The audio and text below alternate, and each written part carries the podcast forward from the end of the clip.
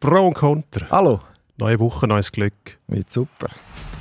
Pro und Contra. Der Sportpodcast auf blick.ch. Knaller haben wir ein paar. Dramatischer geht es eigentlich nicht mehr. Mit dem Emanuel Gysi Völlig unbeeindruckt von allem, was da auf ihn niederprasselt. und dem Dino Kessler. Ist ja hilfreich, wenn man einen hat, der noch ein bisschen etwas erklären kann. Pro und Contra. Wird super, haben wir versprochen, Dino.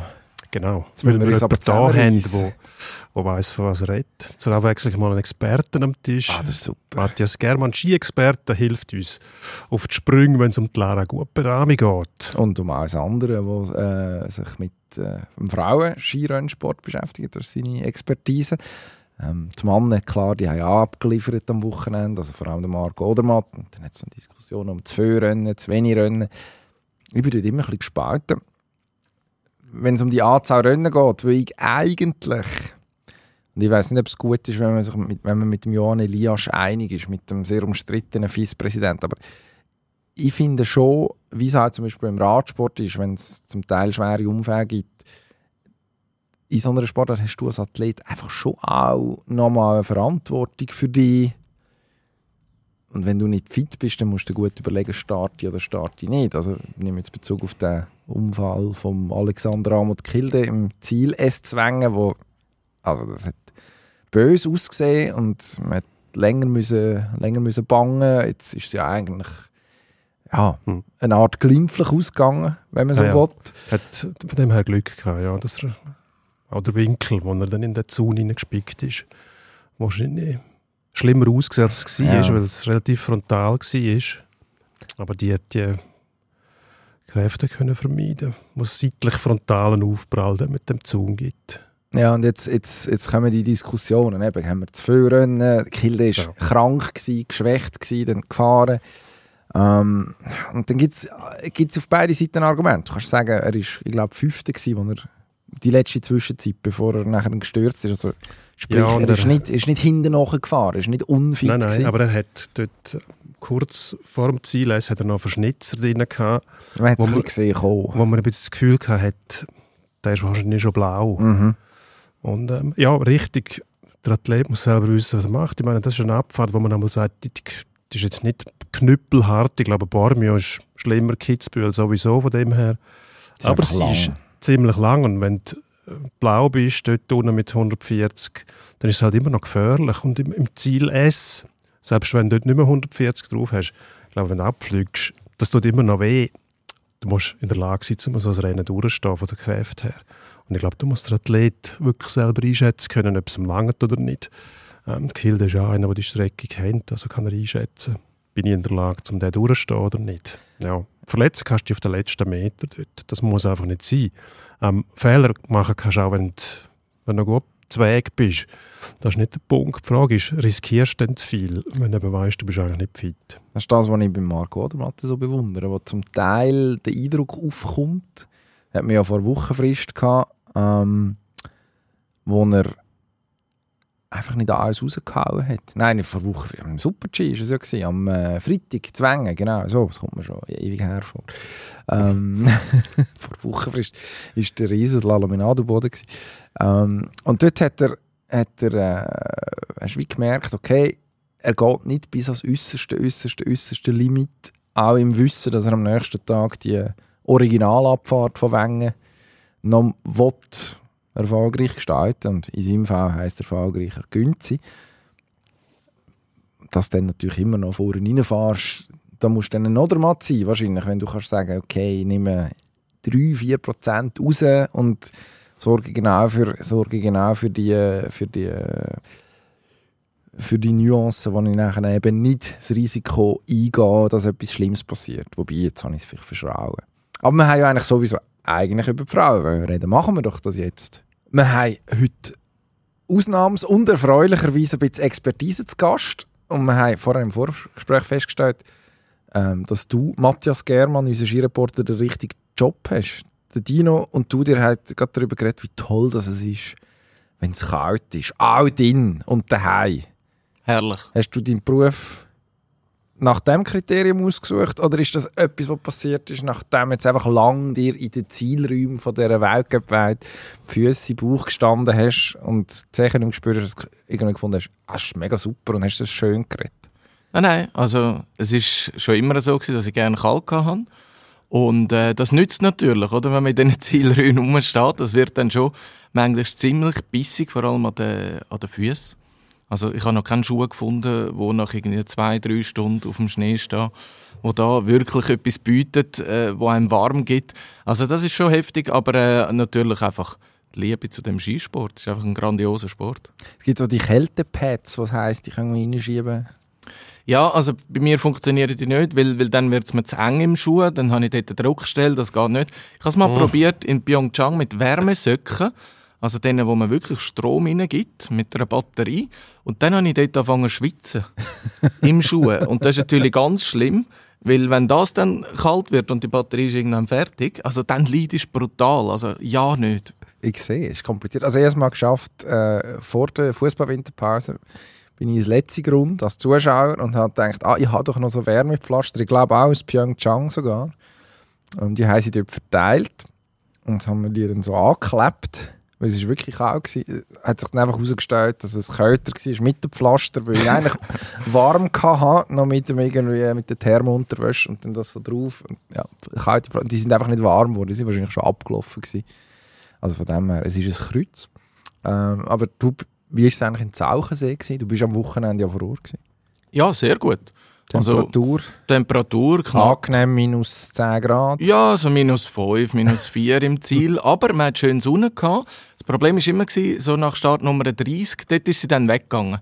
Und äh, dann viel dann gelitten, aber wie gesagt, äh, macht nichts. Alles gut. Sehr schön.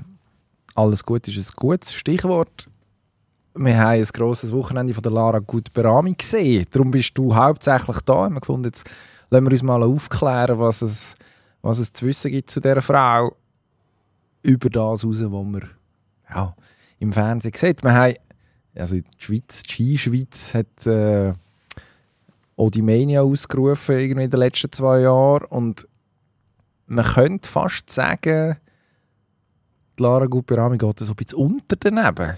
Klar, sie hat nicht Gesamtweg-Punkte gehört, aufgestellt, sie gehen nicht gleich viel in in, in verschiedensten Disziplinen, aber gleich leistet eigentlich Grosses. Würdest du das teilen, dass man sie so ein bisschen vergisst? Ja, das ist auf jeden Fall so. Ich meine, es hat Zeiten gehabt, wo die Lara die Einzige war und da ist natürlich die ganze Aufmerksamkeit auf ihr gewesen.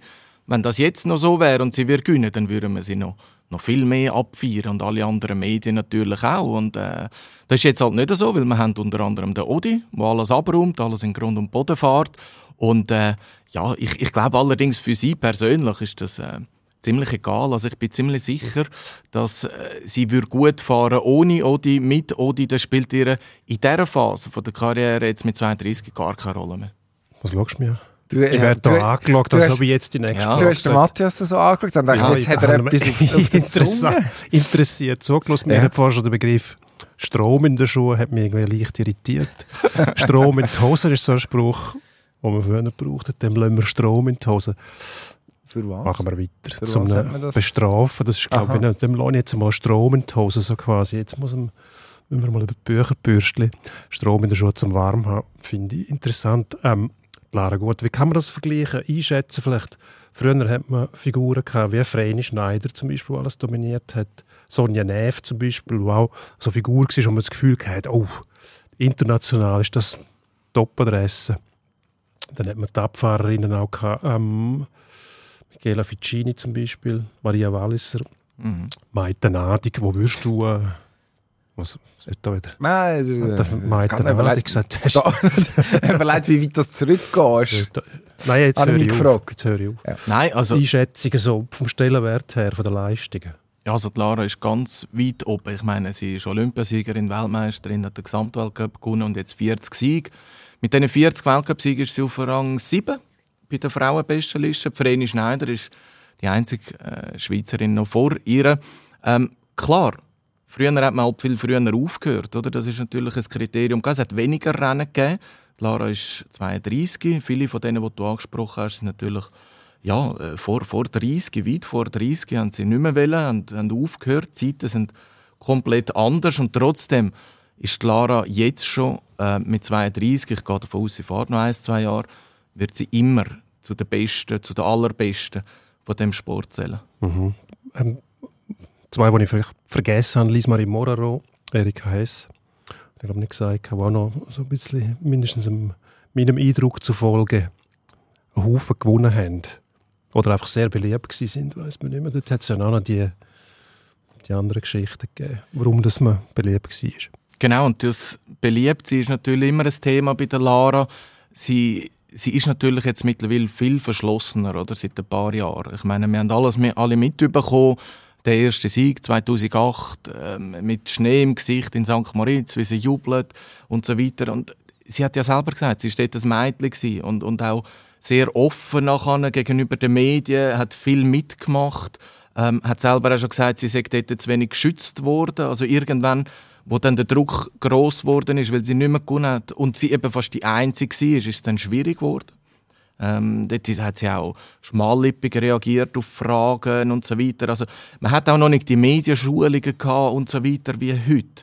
Also das war eine schwierige Zeit für, äh, für Lara und, und ja, seit 2018 kein Social Media mehr, keine Interviews größere mit Zeitungen.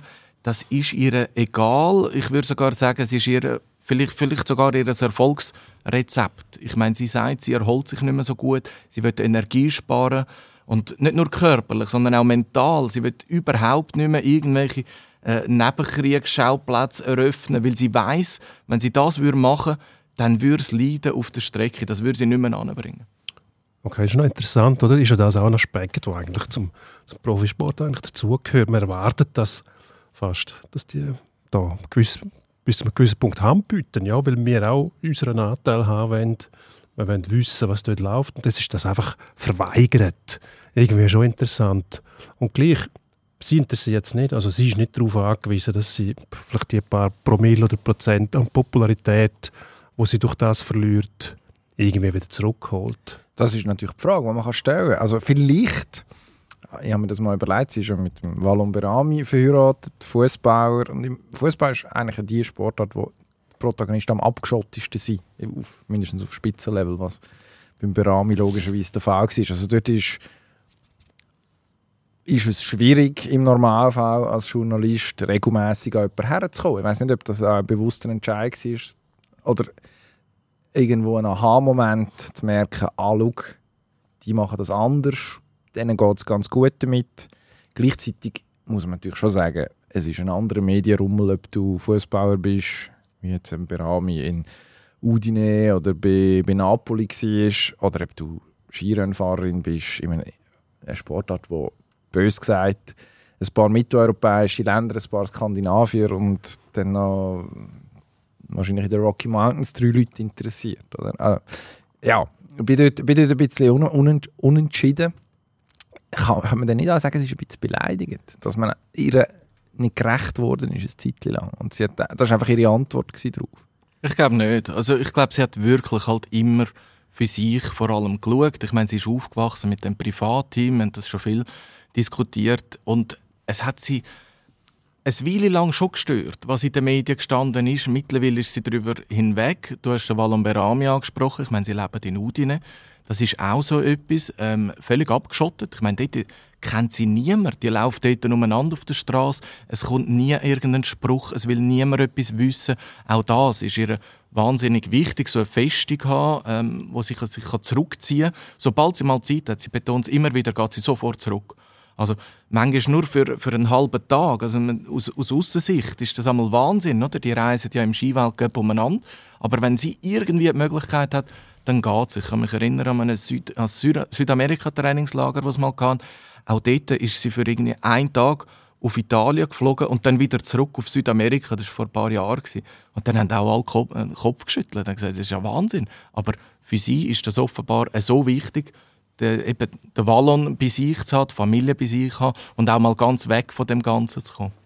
Gut, sie muss ja auf etwas verzichten, oder? Also, egal, was man jetzt da schätzt oder versucht einzuschätzen, wie viel Geld das sie da verliert, zum Beispiel, wenn du auf Publizität und Werbung verzichtest, dann verlierst du Geld als.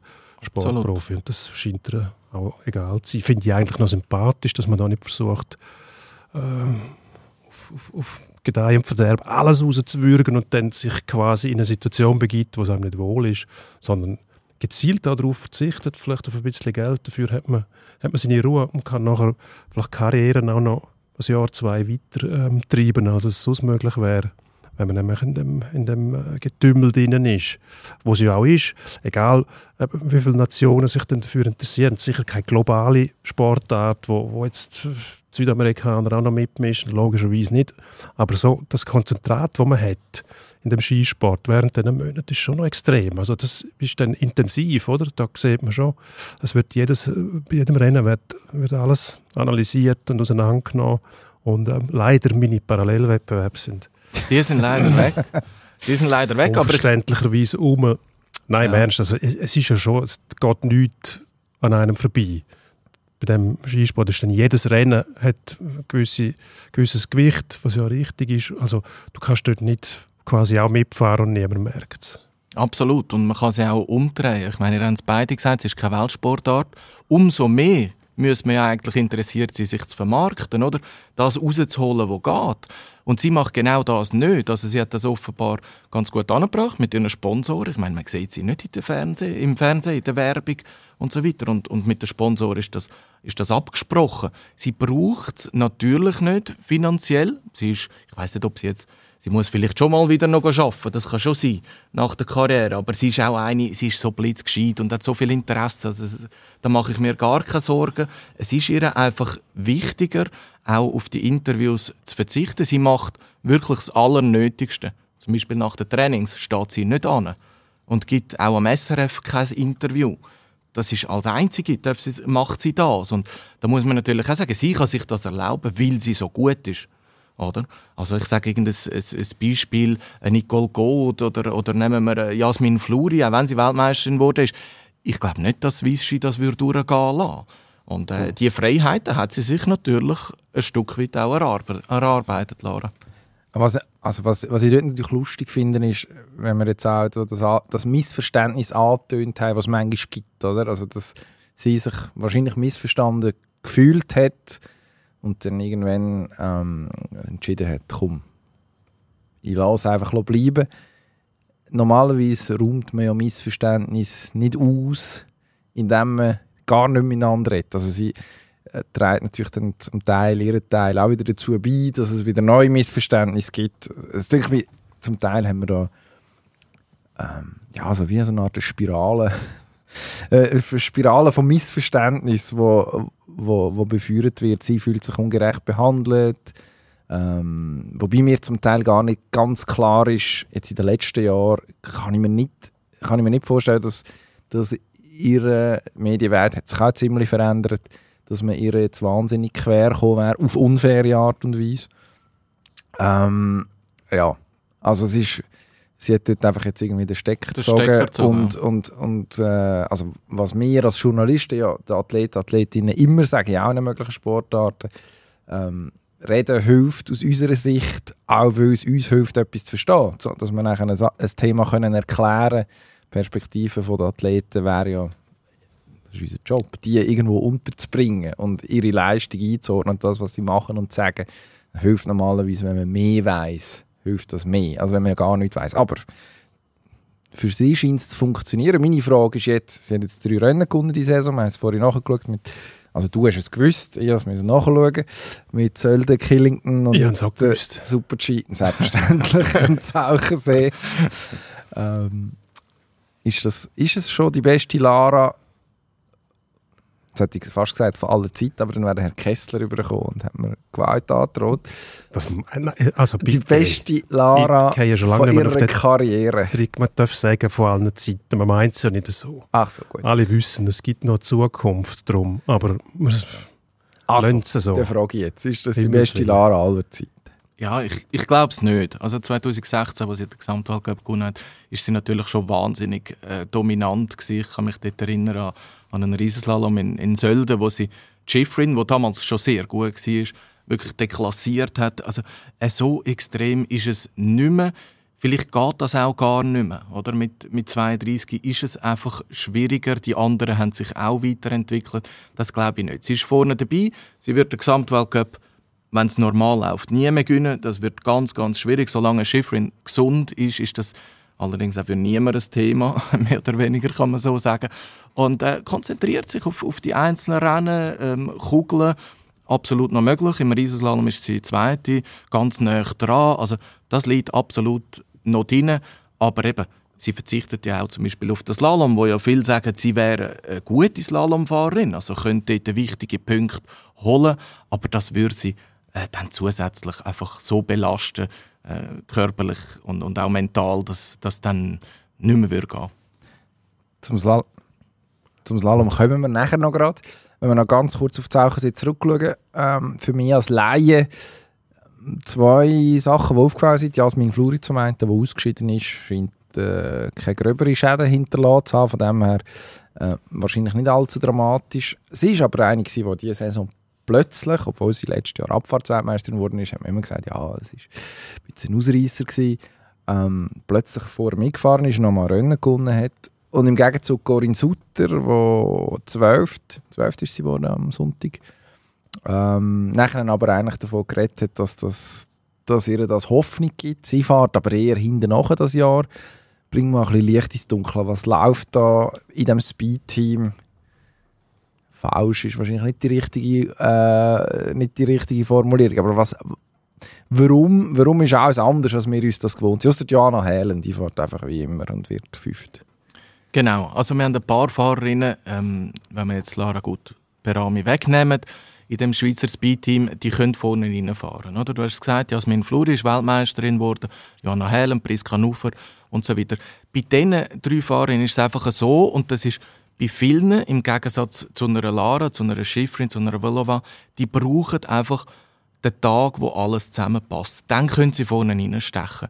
Bei einer Lara Guperami ist das nicht zwingend der Fall. Also es, es kann neblig sein, die Abstimmung ist vielleicht nicht perfekt, der Kurs ist mal drehend, mal geht es gerade, mal ist es eisig, ähm, mal aggressiv. Das ist nicht. Dort ist, ihr ist es egal, sie kann es immer bringen. Und bei einer Jasmin Fluri, Anna Helen, Priska Nufer, geht das halt nicht. Jasmin Fluri, ähm, Weltmeisterin, dort hat alles passt hat jetzt auch gewonnen in Val d'Isère. Also man muss schon sagen, das ist großartig, was sie zeigt. Und da hat sie mir jetzt zum Beispiel nach der Abfahrt etwas Spannendes gesagt. Hat gesagt, sie hat teilweise gar nicht mehr gewusst, was machen, weil plötzlich, wir sind vom Super-G am Freitag in die Abfahrt, plötzlich hat sie lange Zeit in der Hockey, um ein bisschen überlegen und was. Und das hat sie daraus gebracht. Also sie, sie schafft, den Rhythmus hat sie nicht, den Rhythmuswechsel hat sie nicht angebracht. Und das ist auch so ein Beispiel. Wenn nicht alles passt, dann kommt sie nicht vorne rein. Sie ist nicht allein. Corinne Sutter, ähm, die hat natürlich Potenzial. Ich meine, wir, wir kennen die Klasse von der Corinne, ähm, Olympiasiegerin, Weltmeisterin, beide Kugeln gewonnen. Dort ist das Problem anders gelagert. Die kann auch bei allen Verhältnissen vorne reinfahren, aber sie ist krank gewesen. Mehrere Wochen, hat viel, viel Trainingskilometer verpasst und kommt jetzt langsam wieder. Es ist, äh, du hast gesagt, die Rangierung ist nicht gut am Sonntag, aber der Rückstand auf die Spitze war minimal. Gewesen. Also sie hat, äh, was hat sie gehabt, 68 Hundertstel, liegend so. Ja, wir haben etwas über 14 aufs Podest. Ja. Genau, genau. Also die ist dran und ich bin ganz, ganz sicher, in Cortina, die nächsten Speed-Events, in knapp zwei Wochen, dort wird sie wieder ganz vorne mitmischen. Ja, den Rhythmus zu haben, ist auch sehr wichtig. Also, es gibt Sportarten, da kann man sagen, wenn einer mal zwei, drei Wochen ausfällt, eigentlich noch gut, dann hat er mehr Energie für am Schluss. Der Rhythmus der kommt dann schon wieder. Aber dort tut es mir schon, vor allem, wenn es dann noch ein bisschen mehr dreht, das Rhythmusgefühl schon sehr wichtig. Also da kann man nicht einfach drei Wochen Absenz haben, nachher einsteigen und es geht weiter wie vorher. Habe ich das richtig verstanden? Definitiv. Also im Training hat mir der Trainer gesagt, ist sie schon super unterwegs. Aber sie hat ja selber erklärt, am Start vom Rennen dann ist sie noch nicht die gleiche. Sie bringt das noch nicht an, weil sie den Rhythmus, genau, den du ansprichst, den hat sie einfach nicht drin. Sie hat dann nicht die volle Überzeugung, dass sie es wird vorne reinschaffen. Wie gesagt, es ist ein Stück weit äh, wie logisch, aber Corinne Sutter ist natürlich ein Champion. Und ich bin sicher, bei ihr geht es wirklich über den Erfolg. Wenn sie einmal vorne reinfährt, dann ändert etwas im Kopf. Und dann kann sie es mehrfach abrufen, da bin ich ganz sicher. Morgen fährt sie nicht vorne rein. Wir nehmen am Montag Mittag auf. Wahrscheinlich nicht, ja. Am, äh, am Dienstag geht es Schlag auf Schlag weiter mit dem Slalom. Es angetönt. Äh, über den müssen wir auch noch kurz reden. Eben, das ist keine Corinne-Sutter-Disziplin. Ähm, da haben wir kurz einmal das Gefühl gehabt, es muss uns Angst und Bang werden, was sich Wendy Holdner so schwer verletzt hat, dass sie ähm, lang ausfällt. Dann hat es auch zuerst nicht wirklich gut ausgesehen. Ähm, und jetzt tauchen da plötzlich Michel Gysin wieder vorne auf. Äh, Gami Rast äh, ist auf Platz 4 gefahren, zuletzt in Kranz Kagora. Ist die Breite in der Spitze, sagt man so schön. Ich glaube, das hat der Berti Vogt mal gesagt. Breite in der Spitze beim Schweizer Slalom-Team grösser, als man ursprünglich angenommen hat. Oder sind das Eintagesflüge? Nein, das sind es nicht. Ich glaube schon, dass, dass sie überraschen. Man hat nicht damit können rechnen, wenn die Holdner eben die ganze Saison ausfällt. Ich meine, wir haben gedacht, es ist leichter löschen, oder? Also die Slalom müssen wir gar nicht mehr anschauen aus Schweizer Sicht. Aber ein Stück weit, vielleicht hätte das auch ein bisschen befreit. Also ich meine, sie haben, sie haben äh, plötzlich ja, äh, Weg gehabt, wo sie haben können gehen und so weiter. Ähm, hat mich auch ein bisschen überrascht, dass sie mit dem Druck klarkommen. Bin nicht sicher gewesen. Aber das sind auch nicht mehr ganz junge Fahrerinnen. Also die wissen schon, wie das geht. Ich meine, Michelle Gisin ist 30 und, und Camille Rast, die du angesprochen hast, die, die, ist zwar erst 24, aber die hat schon sehr viel erlebt. Also die können ganz gut umgehen mit dem Druck und äh, machen bis jetzt Freude. Ja. Eben bei der Rast hat man immer das Gefühl gehabt, jetzt muss es dem mal kommen, jetzt hat es dem mal kommen. Ist es das jetzt gewesen? Ich meine, es ist jetzt ein vierter Platz. Es ist jetzt nicht so, dass sie ja. serienweise in die Top 5 hineingefahren wären. Ja, das wird, werden die nächsten Rennen zeigen. Also ich bin sicher, im Slalom ist sie viel weiter wie im Riesenslalom. Ähm, es ist natürlich schwierig, oder? Sie, sie muss einfach die Startnummern abbringen. Das ist einfach wahnsinnig entscheidend im Slalom und ihr kennt das. Ähm, wenn man vorne rein so Fahrerinnen hat, wie, wie Schifrin, Vlova, ähm, natürlich hat Lena Dürr und dann kommt der Hector dazu, Popovic, die Österreicherinnen. Also die liefern auch fast immer. Und es ist wahnsinnig hart, mit einer höheren Nummer in diese Phalanx einzubrechen. Und das geht nur Schritt für Schritt. Und jetzt ist sie definitiv auf einem guten Weg. Aber sie kann nicht von Podest träumen, sondern muss einfach im, im Hinterkopf immer haben, alles, was besser ist als im letzten Rennen, ist gut. Ja gut, dann wäre sie jetzt auf dem Podest. Aber mhm. äh, ihr wisst, was ich meine. schon. Genau, das nehmen wir absolut. Also morgen Abend, sie liebt übrigens äh, Nachtrennen. Also ist eine Spataufsteherin, Gamirast. Bin da sehr, sehr gespannt. Sind wir auch? Sind wir. Keine weiteren Fragen? Und es ist aussichtslos, dass ich wieder in Genuss von meinen Parallelrennen komme. Oder? Der Zug ist abgefahren, Dino. Gott sei Dank. Ei, Gott sei Dank. Wenn ihr noch wüsstet, was ihr nicht wisst. Ja, wahrscheinlich wissen wir es nicht. Aber man muss auch nicht immer alles wissen. Das ist im Leben manchmal gut. Matthias, danke vielmals für, fürs Vorbeikommen. Merci Ähm, nach sieben Stunden Rückfahrt aus Zauchensee irgendwie noch gestern Abend, oder wie ist das gegangen? Heute schon wieder im Einsatz? Genau, genau. Mache ich doch gerne. Grosser Respekt. Ist gut gegangen. Danke vielmals. Also, vom Schnee aufs, aufs Eis, hätte ich fast gesagt. Es sind eiskalte Temperaturen auch in der Schweiz und dementsprechend äh, ein bisschen überraschend vielleicht für einen oder anderen, dass wir jetzt dann schon wieder die Super League los diese Woche mit unter anderem dem FCZ, wo der FC Basel umfährt am Sonntag. Und über Basel müssen wir kurz reden. Die, hm, was machen die eigentlich? Die haben jetzt eine ganz schwierige Hinrunde hinter sich. Mit dem Fabio Celestini einen Trainer gehabt, der ein bisschen Ruhe reingebracht hat, der die ganze Geschichte stabilisiert hat. Man ist jetzt auch auf dem Transfermarkt bis jetzt relativ ruhig. Es gibt Andeutungen, dass gewisse Sachen noch passieren könnten. Aber eigentlich ist es erstaunlich ruhig zu Basel, wenn man es vergleicht mit dem, was in den letzten vier, fünf Jahren immer war. Oder täusche ich mich da?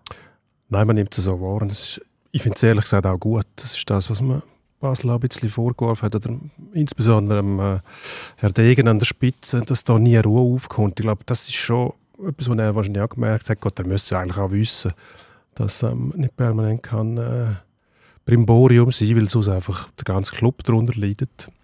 Ähm, nicht einmal nur, dass man einem nicht mehr ernst nimmt, dann irgendwann einmal, wenn permanent äh, irgendetwas ist, sondern äh, es, es, geht, es geht einfach allen an die Nieren. Und, äh, da kann man schon sagen, ja, das sind auch Floskeln, der Kopf stinkt von oben. Wenn du dann irgendwann einmal ähm, genug Lärm gemacht hast, dann leidet die Mannschaft darunter. Es gibt ja auch andere Beispiele, zeitlang der FC Luzern, wo man gesagt hat, obwohl die dort auch spinnend mit ihrem ganzen Chaos, was sie anrichten, performt die Mannschaft eigentlich immer noch recht gut. Also es geht auch anders. Aber bei Basel sind es jetzt doch schon ein paar Jahre. Also Basel hat vor dem FC Luzern angefangen mit diesen Unruhemeldungen die ganze Zeit. Und darum äh, muss ich sagen, das, ist, das kann nur von Vorteil sein, wenn es dort ein bisschen ruhiger ist. Ähm, natürlich ist der FC, Basel einer von der, von der grössten Clubs, aber haben nicht sogar der bekannteste, strahlkräftigste Fußballclub ähm, in der Schweiz.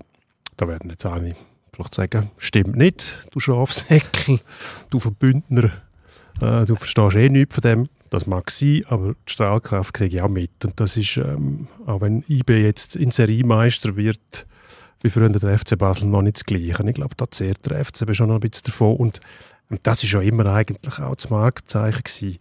Ähm, man hat die Leute gehabt, dort an der Spitze, die relativ vertrauenswürdig sind. Man hat eine grosse Ruhe ausgestrahlt, Souveränität und ist sehr erfolgreich gewesen. Und ich glaube, das zu wiederholen wird schwierig. Aber immerhin wieder ein bisschen der FC Basel zu werden, wo es ruhiger angehen lässt, weniger Schlagzeilen macht neben dem Rasen. Ich glaube, das ist sicher eine gute Idee und das wird auch die Absicht sein von den Verantwortlichen, ob man es dann durchziehen kann. Hm, es ist jetzt auch nicht gespielt worden, relativ einfach, wenn es dann äh, losgeht und es wird nicht vor Erfolg gekrönt sein, dann werden dann die Schlagzeilen schnell auch wieder zurück sein. Sieben Punkte sind im Moment auf Platz 6 und wie wir wissen, gibt es seit dieser Saison wieder einen Strich in der Super League. Also nach 33 Runden, im Moment sind 18 gespielt, heisst es gibt noch 15 und dann wird der Strich gezogen. Nach 33 Runden muss man unter den Top 6 sein, wenn man noch eine Chance haben in den europäischen, auf den europäischen Plätzen zu landen oder sogar Meister zu werden. Ich glaube, das zweite Thema, das hat man zu Basel ad, ad, ad, ad, ad, ad, ad, ad, jetzt komme ich schon, ad acta, habe ich sagen, ad acta gelegt. Ähm, das erste äh, bestimmt nicht. Sieben Punkte sind gar nicht weit. Das Dumme ist, man hat sieben Punkte auf Luzern auf Platz 6 und dann hat man Winterthur, GC, Ivero und Lausanne noch zwischen ihnen. Das sind alles keine Übermannschaften, logisch. Aber du musst alle von denen überholen. Also wenn schon nur eine von denen, selbst wenn Luzern oben runterkommt oder Lugano, wo einen Punkt mehr hat, wenn die sollten schwächeln, dann muss nur eine von denen vorne dran auch einen kleinen Höhenflug haben, dann wird es schon wieder schwierig, weil die dann sogar einen Vorsprung haben. Also, ein Selbstläufer ist es sicher nicht. Und wenn man dann noch schaut, Servet und Zürich schon mit 31 Punkten, also die sind 13 Punkte vorne ähm, im Vergleich zum FCB auf Platz, äh, auf Platz 3 und 4 europäische Geschäft, das wird extrem kompliziert. Außer man nimmt den Cup und startet dort einen Lauf. Und wir wissen, das europäische Geschäft ist logischerweise das ist von elementarer Bedeutung zu Basel. Ja, ja.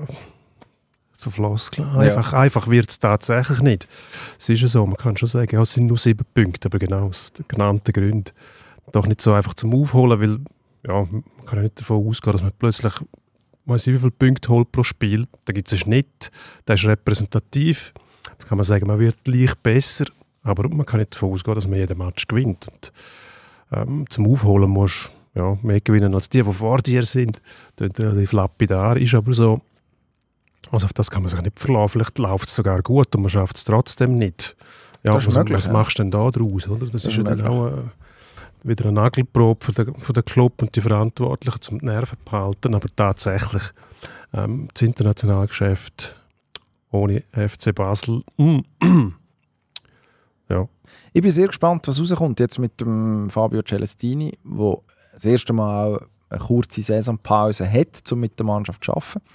Die haben übernommen vom äh, Heiko Vogel und gute Arbeit abgeliefert, darf man glaube sagen, in Anbetracht der Umstände. Also ein völlig verunsichertes Team übernommen und dann äh, ja, wieder Struktur und Glauben geben und auch keine Angst auf, auf junge Spieler zu setzen. Also die Bönes und Avdulahus gesehen, die sich gut geschlagen haben, die Anfangssaison, ganz am Anfang, äh, unter dem Timo Schulz ein oder andere Mal, der Böhne glaube nicht, aber auf Tulau sicher, zum Einsatz gekommen sind und dann eigentlich verschwunden.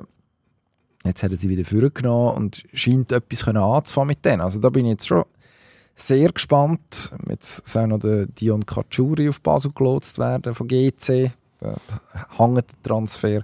Offenbar vor allem auch, weil man bei GC nicht weiss, ob die, die im Moment den Club besitzen, noch lange den Club besitzen. Äh, da ist die Übernahme durch, die, durch mögliche neue amerikanische ähm, Besitzer, die scheint sehr nahe zu sein.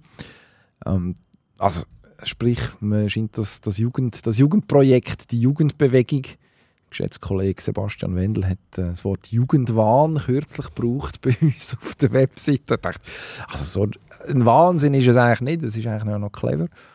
Ähm, wenn es funktioniert, wenn es nicht funktioniert, sagt man ja, ohne Erfahrung äh, kannst du natürlich nicht gewinnen, ist auch klar. Ähm, aber die Jugendbewegung, die konsequent umsetzen und noch ein paar Schritte nach vorne machen, das wäre wahrscheinlich, was wahrscheinlich das ideale Szenario. Ähm, sowohl fußballerisch als auch tabellarisch für Basel.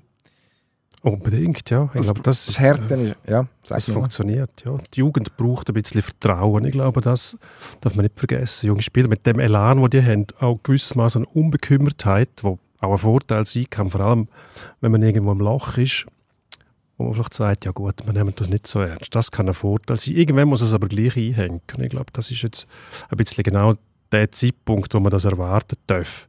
Dass es eben einhängt und dann äh, aus dieser Unbekümmertheit aus einem Vorteil entsteht, bevor man sich dann wieder Sorgen machen muss, ähm, wie es weitergehen soll. Also Aber du- immerhin, ich finde es auch zum Beispiel Tierno Bari, der jetzt plötzlich so ein bisschen Ambitionen darf haben, zum Publikumsliebling sein sind auch schöne Momente, oder? Also man sieht man schon, es gibt so einzelne Pflänzchen, wie Schneeglöckchen dringen die jetzt durch den Schnee durch, die aufgehen dann, wo man wieder ein bisschen hoffen darf. Das- hoffen darf Das sorry. ist natürlich potenziell eine ganz schöne Geschichte. Ähm, Bari, wir erinnern uns, äh, mit einem legendären Einstand, mit verursachten Penalties, roter Karte. Ähm, also wirklich einfach nicht, nicht angekommen, das erste Mal zu Basel. Ähm, doch, angekommen ist er eigentlich, einfach mit, mit Getöse und nicht von der guten Art. Ähm, und wahrscheinlich ist das, es passt ein bisschen zu dieser Saison, wo man jetzt quasi auch ein bisschen Hoffnung schöpft, wieder, dass es wieder besser wird. Ähm, ob es dann wird, das muss man vom Platz logischerweise zuerst noch beweisen. Aber von Seiten äh, Anhänger ist mein Eindruck, dass man gerade mit einzelnen Spielern mehr Geduld hat, wenn man merkt, dass die wirklich wollen und ja, also im Bari gibt es ja nicht noch die, die unsägliche Rassismusgeschichte, dass er, dass er beschimpft worden ist, angeblich auch von eigenen Anhängern. Ähm, er erfahrt jetzt auch eine gewisse Solidarität, erfreulicherweise. Und ja, ja, vorhin versucht zu sagen, es passt ein bisschen zu dieser Saison, dass man vielleicht sich jetzt, jetzt ist es im Hintersten und Letzten klar zu Basel, dass Brötchen kleiner sind, mindestens das Jahr, die gebacken werden. Es geht gar nicht anders. Man muss jetzt auch die unterstützen, die da sind. Und wenn jetzt so eine Kurve würde bekommen, zuerst ist man davon ausgegangen, Bari wird vielleicht ausgelehnt im Herbst, äh, jetzt im, im Winter zum noch ein anderes Selbstvertrauen tanken. Celestini hat jetzt so getönt, dass er ihn will. Vielleicht bringt er ihn her. Das wäre das wär dann wahrscheinlich ein Meisterstück. Dass einer, der in der gleichen Saison noch dermaßen verunsichert war, plötzlich zum Laufen kommt. Er müsste jetzt einfach mal das Goal machen. Das Erste. Das wäre das wär wichtig. Als Stürmer, als Stürmer hilft das. Also was sagst du, Basel? Top 6 oder nein? Puh. Du stellst mich da vor eine Wahl. Ja, klar. Also gut, sind wir mal optimistisch. Ich sage, die schaffen es. Nein, dann sage ich, dann sage ich noch stärker nein. Ähm, realistischerweise längt es nicht, einfach weil man, man müsste so viel besser sein als die anderen. Ja, Und man hat jetzt aber- diese Saison noch nicht Anzeichen gezeigt, dass man das kann. Selbst wenn man am Schluss muss sagen, man macht dann immer bei den einzelnen Trainern die Tabellen, die Celestini-Tabellen, würde dann heißen, Basel ist vier, seit er angefangen hat zum Beispiel, würde wahrscheinlich nicht länger, um ähm, bis am 33. Spieltag Sechster sein. Also du sagst ja, ich sage nein. Und dabei lassen wir es einfach bleiben. Und reden noch kurz über Kloten. Kloten drüber. aufs Glatteis. Ja. Wir haben am Freitag die grosse Freude und Ehre gehabt, ähm, bei uns auf Blick TV im Livestream den Match live zu kommentieren, zusammen mit unseren Kollegen von MySports. Ähm, dort ist der Match auch gezeigt worden mit uns im Kommentar. Kloten gegen Langnau. Äh, der nächste übrigens, den wir machen am 6. Februar, ZSC Bern. Für die, die sich das schon einschreiben wollen oder die sicherstellen, dass sie dann sicher nicht schauen, wenn sie wissen, dass wir kommen. Vor allem losen, ja. Oder hören, schauen, laufen, aus. Es war erschütternd, gewesen, was die Kloten gezeigt haben. Ja, einigermaßen. Ja. Es ist äh, auf jeden Fall nicht der erhoffte Schritt nach vorne gewesen, sagen wir es so. Kloten, der ähm, auf Platz 13 ist. Ähm, ich glaube noch, wie viele Punkte sind es? Vorsprung auf die Tabellenletzte, die Gewohnheitstabellenletzte. Bei sieben würde ich sagen, stimmt. Ah, schon, aber noch Verlustpunkte, wenn man dem so sagen darf. du darfst. Will man eigentlich nicht, weil es nichts zu sagen hat. Die Verlustpunkte. Ja, ein bisschen Ähm, etwas sagt es schon aus. Sieben aber ja. Punkte Also, stehen zwischen Kloten und Aschua. nicht Aschua nach hat Verlustpunkten. 34 Spiele absolviert, Kloten 38, also 4 mal 3, 12 liegt drin. Jetzt darf man nicht davon ausgehen, dass Aschua jeden Match gewinnt, sonst wär- wären sie ja nicht Letzte. Ähm, vor allem nicht mit, mit ähm, drei Punkten pro Sieg. Dort haben sie nämlich in 34 Spielen fünfmal drei Punkte geholt. Nach 60 also Minuten Sehr unwahrscheinlich, dass das in, innerhalb von diesen vier Spielen aufgeholt wird. Aber trotzdem, man hat jetzt das Gefühl, Aschua ist Kloten näher als der nächste, der oben steht, sind die Lakers. Die haben aber nur fünf Punkte mehr, aber die Diskrepanz ist schon groß. Man hat das Gefühl, Kloten ist jetzt ein bisschen hm, in dem zweiten Jahr völlig vom Weg abgekommen. Ähm, man fragt sich da schon, wer soll das noch kitten? Ja, Oder will man das überhaupt noch kitten? Man hat ein bisschen die Idee, man lässt das einfach schleifen. Ich finde das noch eine interessante, ähm, eine interessante Philosophie. Man sagt ja immer so schön, äh, mit dieser Liga kannst du eigentlich nicht mehr absteigen, weil ähm, mit der 14er Liga hat man den Abstieg mindestens virtuell abgeschafft. Also wieso hat man denn Angst? Dann muss man ja auch nicht mehr auf den Panikknopf drücken, dann kann man ja sagen, ja gut, ähm, die Chance, dass Olten die Swiss League gewinnt, die ist da, klar. Aber ähm, selbst dann würde man Olten schlagen. Ja, das sehen wir dann. Also, meine Alte hat jetzt den Lars Leuberger entlassen, den Gary Sheehan, der vorher schon Assist als Assistenztrainer rein zufällig schon in der Gegend war, übernimmt jetzt als Cheftrainer und muss jetzt wahrscheinlich das letzte Hurra irgendwie noch zu einem, zu einem guten Ende bringen. Also die Idee, dass das Alte ähm, jetzt doch noch irgendwie den Aufsteiger zwingt, bevor man sich dann in sein Schicksal ergibt und sagt, okay, wir sind ein ewiger Zweitligist. Und der Schien ist schon mal aufgestiegen mit Ajoa. Und gleichzeitig in Kloten hat man so den Eindruck, also man hat den Eindruck in den letzten Wochen bekommen, weil der Sportchef Larry Mitchell, wo dann der Jerry Fleming, der Trainer, den er geholt hat, entlassen hat, äh, sich selber an Bande gestellt hat. Am Anfang hat er gewonnen, nachher äh, hat er angefangen zu verlieren. Jetzt sind acht Matches in Folge, die man verloren hat. Und man hat nicht bei einem ähm, noch irgendwie einen Zusatzpunkt mitgenommen oder so. Also man hat immer nach 60 Minuten verloren. Jetzt zuletzt eben gegen Langnau am Freitag, nachher in Ambri, also auch beides Gegner, die jetzt nicht, das sind nicht Übergegner, sondern das sind Mannschaften, die man eigentlich müsste denen halbwegs Paroli bieten können. Gegen Langnau war es eine wilde Veranstaltung. Langnau selber auch acht Niederlagen in Fall im Vorfeld. Also das ist dort äh, die komplette Verunsicherung äh, von der gesamten Liga, hat man das Gefühl, hat sich versammelt in diesem Stadion. Ähm, dementsprechend war nachher der Match auch. Aber es ist schon, also jetzt einfach sagen, wir machen nichts, wir machen nichts, wir machen nichts, wir machen nichts, nachher muss man gegen Aschua in die Playouts und die wissen seit Anfang Saison, wir gehen in die Playouts, haben dann das Messer zwischen den Zähnen, sind dann parat und dann gegen möglicherweise das alte, sage jetzt mal, Fisch bist der andere Gegner, der wett und darf aufsteigen, ähm, wo ums Verrecken aufweihen, nachher müssen in den Existenzkampf mit einem Team, das ja, einfach nicht funktioniert, wo letztes Jahr aber besser funktioniert hat mit einem anderen Trainer. Also das wäre fahrlässig. Und eigentlich, also jetzt, jetzt kommen wir am Wochenende, ist, äh, was ich eigentlich noch lässig finde, Spielplangestaltung, Back-to-Back-Spiel, also zweimal der gleiche Gegner, heim, auswärts, haben alle Teams in der Liga so. Ähm, und Kloten kommt der ZSC über, also Derby, Derby-Wochenende. Also, und der ZSC, wie wir wissen, die sind gut drin. Also die Chance ist gut, dass die zweimal gewinnen, wenn man nichts macht. Und dann schafft es Kloten, 10 Matches nacheinander nach 60 Minuten zu verlieren. Das ist absurd, dass ein Sportchef, der sich als Interimstrainer an die Bande stellt, nicht auf die Idee kommt zu sagen, so jetzt, jetzt ich muss etwas ändern, selbst wenn meiner Meinung nach der Abstieg vielleicht nicht so realistisch ist. Aber also ich meine, Stichwort Leistungskultur, also es ist Leistungssport, es ist Profisport. Ich gehe jetzt einfach Mhm. verlieren dort und es hat keine Konsequenzen. Machst du ja auch die, für die nächste Saison etwas kaputt. Das ist die andere Komponente, was zu beachten gilt. Genau, es gibt dann etwas anderes als Nutzresultatbild von jetzt. Du hast auch noch das Image, das du ein bisschen beschädigst. Du hast einen Transfermarkt, wo dann irgendwann mal rot angestrichen bist, wo man sich fragt, ja, ist denn der Mitchell nächstes Jahr auch noch Trainer? Wenn jetzt ein Spieler wäre, der Möglichkeit hat, zum auf Kloten zu gehen, ähm, seltsame Vorstellung. Was würde ich da sagen? Würde ich wahrscheinlich sagen, hm, im Moment eher nicht. Sagen wir zuerst einmal, wo er hinwendet. Also, wenn er mit dem Mitchell weitermacht, muss ich sagen, an und für sich ein sympathischer Typ. Die Frage ist nur, hat er schon geschnallt, wo er ist? Also, in der DL kannst du nicht gleich vorwerken wie in der Schweiz als GM.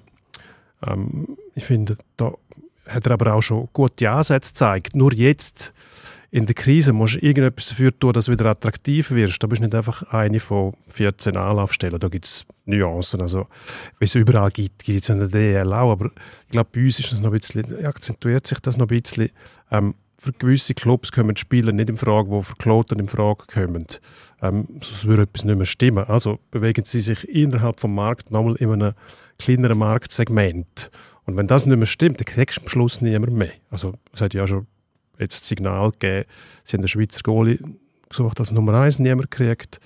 Ähm, sie haben mit dem Henauer einen Verteidiger, der bleiben könnte, der geht lieber zu Rapperswil. Ähm, also Kloten hat dann schon noch, auch noch Standortvorteile. Es ist quasi, ja, es ist fast schon in der Stadt Zürich. Mittlerweile hat die Stadt sich so ausgewalzt bis dort raus. Man sieht fast keine freie Fläche mehr. Also es ist der Standortvorteil, den du nicht mehr ausnutzen kannst. Dann ist etwas komisch. Da musst du dir Gedanken machen. Das geht dann um Perspektiven auch für die Zukunft. Ähm, wenn man im Moment einmal sagen würde, äh, nicht so schlimm, das suchen wir durch, finde ich eigentlich noch interessant, weil dann nicht die üblichen Mechanismen bedienst, die üblichen Reflexe, sondern einfach mal sagst, wieso sollen wir jetzt noch Geld ausgeben für einen Trainer, der uns eh nicht mehr viel weiterhilft. Sagen, den Abstieg werden wir auch so verhindern können, Finde ich noch eine interessante äh, Art und Weise. Ich glaube nicht, dass das machen werden, weil irgendwann wird auch der, der Druck von der Öffentlichkeit ein bisschen zu groß, auch wenn die nicht groß reklamieren. Wir haben es gesehen am Freitag. Ich bin irgendwie erstaunt gewesen, relativ wenig Glück an dem Stadion für die ja, Bedeutung von dem Match. erstaunlich. Es war relativ ruhig gewesen. Früher war es Kloten immer riesig etwas los gewesen, auch wenn es Foul gegeben hat oder so. Es brüllt, sich beklagt worden. Es war laut, es hat äh, Stimmung gegeben, Leute, die sich aufgeregt haben. Und jetzt, wo die rausgefahren sind nach dem äh, 2 zu 5 gegen Langnau, ist praktisch nichts passiert. Also man nimmt das irgendwie wie hin. Ich glaube, die Fans, die zweifeln langsam auch ein bisschen daran, ob die Identität oben ist, die man dort hat. Oder? Also man hat eine gewisse Vorstellung, wie man spielen sollte. Kloten ist nicht das gleiche wie in Bern zum Beispiel, sondern gibt es Nuancen. Aber es sind Unterschiede. Und ich glaube, da hat man da auch zu wenig dran gedacht der Mitchell mit dem, mit dem Fleming schon kanadischen Trainer. Jetzt macht er so weiter, weil ich glaube, der Jeff Tomlinson war zwar auch Kanadier, aber nicht der typische Kanadier von der Art her.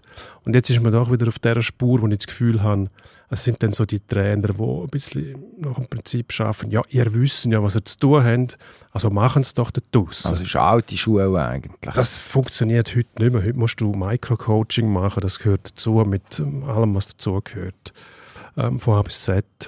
Und sonst geht es einfach nicht mehr. Ich glaube, das taktisch gescheite, geschulte, raffinierte, das wird heute auf jedem Niveau sehen, oder? Das muss äh, Sportfreund wohlwend auch in, in Aschua machen. Und das macht er auch, oder? Also du musst mehr bieten als nur die Aufforderung zum härter arbeiten als die anderen. Franz Beckenbauer-mässig geht es raus und spielt. Ähm, ja den lassen wir jetzt so aus, den Tod. Er hat sich, glaube ich, ja. auch schon geäussert, äh, sogar mehrfach. Ähm, müssen wir nicht auch noch, im Beckenbauer hat man ja ganz viel können lesen und schauen und hören in den letzten Tagen. Und dort ist herausgekommen, dass, dass der Satz, den er vor dem WM-Final 1990 gesagt hat, dass ihm da überhaupt nicht gerecht werde scheint. Nämlich, dass er ein extrem äh, akribischer Arbeiter soll sein ähm, Wie jeder Trainer. Als Trainer.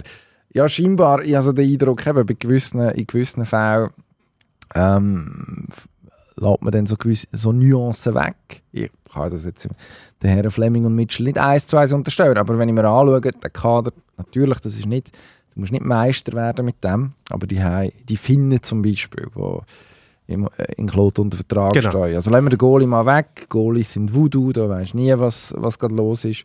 Ähm, da kann man eine schwächere Saison einziehen, nächste Saison ist wieder besser. Metzola das Jahr Durchschnitt. Äh, letztes Jahr viel besser gewesen. Aber du hast Miro Altonen, Center eigentlich, wo seine Spielstärke unter Beweis gestellt hat. Letztes Jahr schon in Kloten. Dann hat man äh, Nico Ojamäki geholt aus äh, Finnland. Tampere, der hat die finnische Liga kurz und klein geschossen, hat vorher die russische KHL kurz und klein geschossen. Der hat übrigens mit dem Altonen zusammengespielt und harmoniert. Ähm, also der weiß, wie es geht. Der hat jetzt vier Saison auf dem Konto. Eben genau, das ist ja irgendwie verbrieft, dass der, der kann. Der kann. Das ist, der hat nur eine Saison gehabt, wo er irgendwo in, äh, äh, ich will jetzt doch nicht äh, despektierlich sein, sage jetzt mal in der zweiten österreichischen Liga 17 Goal geschossen hat. Nein, das ist KHL, das ist äh, schwedische Liga, finnische Liga von mir aus. Ähm, das sind Nagelproben. Also der hat den Ehrlich-Test bestanden. Jetzt kommt er daher und trifft nicht mehr. Das kann es mal geben, aber auf die Tour von einer Saison glaube ich nicht, dass das stimmt. Ich glaube, die sind zum Teil erstaunt und verwirrt darüber, wie wenig ähm, System das ihnen vermittelt wird. Das heißt, die Sicherheit, die der Coach dem Spieler gibt, durch irgendwelche Varianten, die einstudiert sind, vor allem beim Hinausspielen, aber auch in der Offensive, kann mit äh, dieser Variante geschafft werden. Und diese Varianten haben fast alle Spitzenclubs.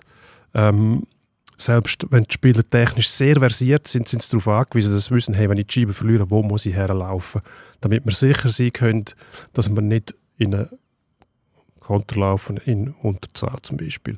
Das sind Mechanismen, die man heute einfach haben muss im Profisport. Ob das Fußball sei, Hockey, natürlich kannst du nicht gegen jede Eventualität wappnen. Es gibt Zufälle, es gibt mal einen Moment, wo einer einen grossen Feld macht, hast du zwei gegen soll ja auch so sein, aber grundsätzlich kannst du das Zeug vermeiden. Und das habe ich beklagt, nicht das Gefühl. In, in keiner Hinsicht, dass das äh, vermittelt wird. Das war eine grosse Stärke von Jeff Tomlinson, der mit Rappi so geschafft hat, schon in der Swiss League noch, ähm, dass man eben die Stärke gewinnt man nicht durch das Talent, das man hat, sondern durch die Massierung von Massnahmen, mit denen man das Talent kann schützen und stützen. Und dann wird man als Mannschaft besser. Und da wird man als Mannschaft jetzt im Moment nicht mehr besser, sondern es wird immer schlimmer. Und darum habe ich auch das Gefühl, obwohl das schön tönt, man könnte einfach so weitermachen und hoffen, man steigt nicht ab, wird man gleich etwas machen müssen. Und dann wird man wahrscheinlich schnell sehen, obwohl man nicht äh, ein Kader hat, wo man Top 4 spielen oder Top 6, dass es schon mehr möglich wäre dort. Sind wir gespannt. Und gehen zum Endspurt. Endspurt. Der Rodermatt, jetzt ist es so weit gekommen. Ich habe ja gesagt, in, in, äh, am Lauberhorn lange es noch nicht. Jetzt ist es so gewesen.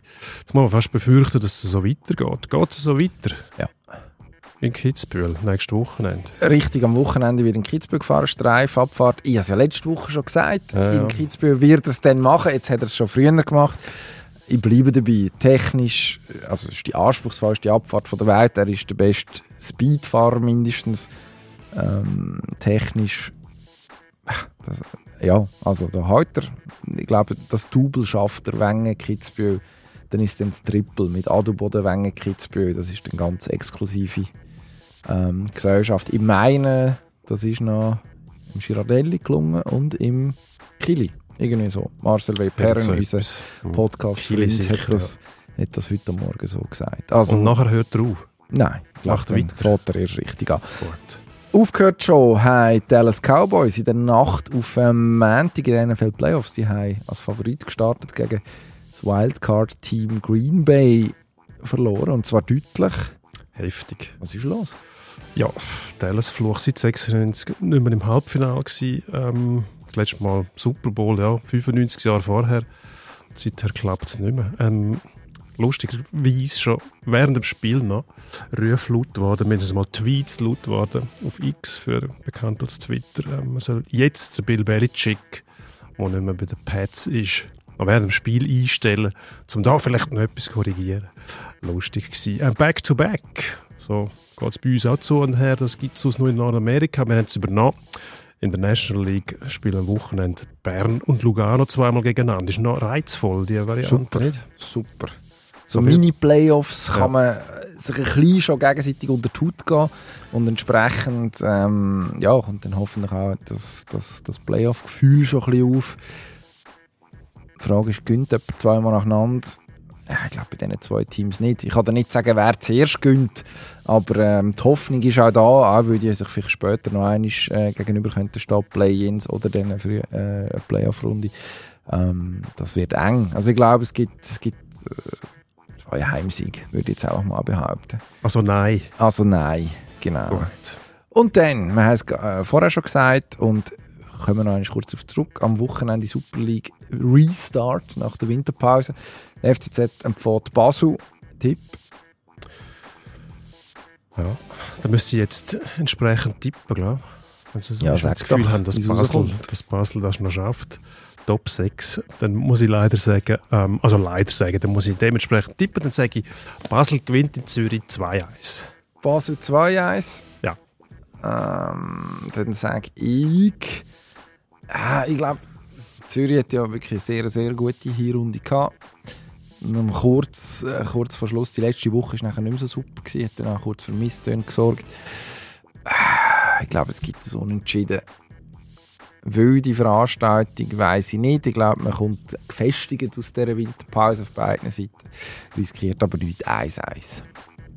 Spannender So kommt es raus. Mega spannend. Ja. Aufregend. Das war es auch da, diese Woche wieder. Gewesen. Aufregend, meiner ja. Meinung nach. Äh, wir danken recht herzlich fürs Zuhören. Danke auch an Matthias Germann fürs Absolut. uns erhellen, Mhm. ähm, was äh, im Skisport von der Frauen im Allgemeinen und um die Lara Gutberami im Besonderen gerade so läuft. Und wir kommen nächste Woche wieder. Wiederhören. DDD.